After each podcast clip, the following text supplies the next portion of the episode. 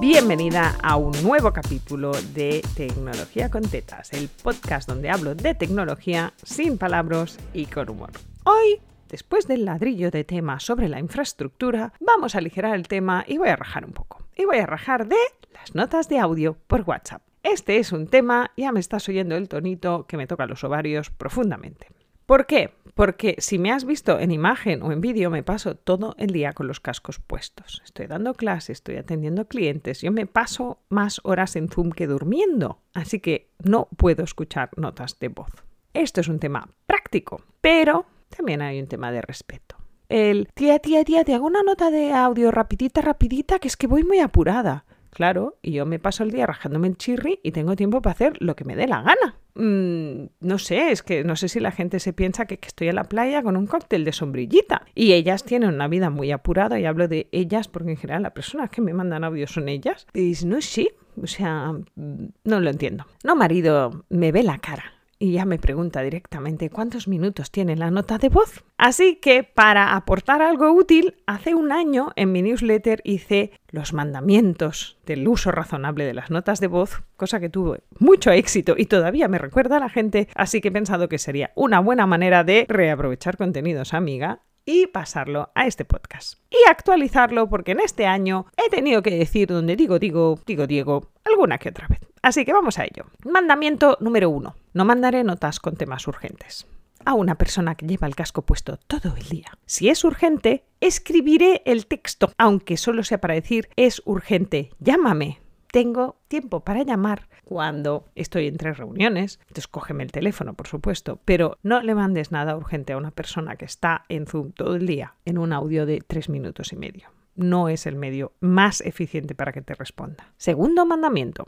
Escribiré tres palabras antes o después de la nota de voz con un pequeño resumen de de qué va. Algo del estilo, te necesito, ¿me haces un preso? O tengo mega apoyo, llámame. O no es urgente, escúchalo cuando quieras. Con esto ya me estás dando una pista de si tengo que parar la reunión y llamarte o no. Mandamiento número 3. Aprender a usar el transcriptor de voz. Y si mi alergia a la tecnología es incurable, llamaré a Alba.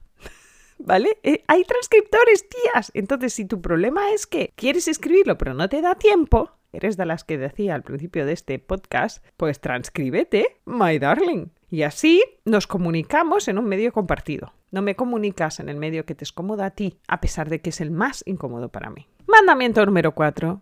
Usaré la función llamar cuando lleve más de 3 minutos de nota de voz, porque además es más eficiente a nivel comunicativo y tienes una respuesta más rápida. Lo sé, te puede parecer una técnica del Pleistoceno profundo, pero te aseguro que sigue funcionando. Mandamiento número 5. Empezaré la nota de voz explicando por qué hago una nota de voz y no un mail. Esta me encanta. Si lo intentas, verás que el 90% de tus notas de voz no son necesarias. Mi hermana me manda notas de voz que dicen, tía, lleva a la niña de una mano y la compra en la otra. Y entonces esta me parece una excusa razonable mi pregunta siempre es ¿y cómo coño estás apretando el este de grabar del WhatsApp? Pero esto es otra historia. Hay situaciones en las que puedo aceptar que la gente me mande notas de voz, pero necesito que los primeros 10 segundos me expliquen por qué es una nota de voz y de qué va, para decidir si tengo que ir a buscar boli y tomar notas. Porque me pasa, hay gente que le pasan mi teléfono y me manda una nota de 3 minutos y medio pidiéndome un presupuesto. Que pierdo pasta, tía, que es que no me da la vida. Entonces, si me necesitas con urgencia, por favor, escríbeme.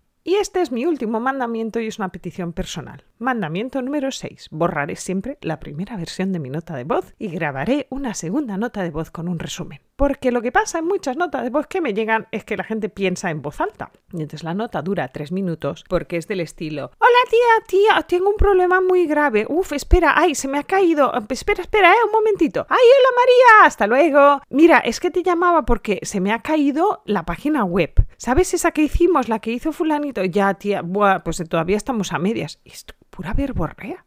Dime algo concreto, ya sé que los técnicos somos un poquito concretos, te remito al primer capítulo de este podcast, pero esa versión no me ayuda a ser eficiente. Así que te pido por favor que si te ves en estas situaciones, yo no me enfado cuando veo un mensaje eliminado en mi WhatsApp, de hecho hago palmas, grábame otra versión, por favor.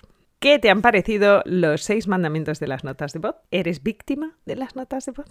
¿Eres usadora acérrima de las notas de voz y jamás vas a pasar el escrito? Es posible que seas así porque este es un medio de audio al que estoy poco acostumbrada pero le voy pillando el tranquillo. Cualquier comentario, pues ya sabes, aquí abajo por escrito o a mi mail si me necesitas.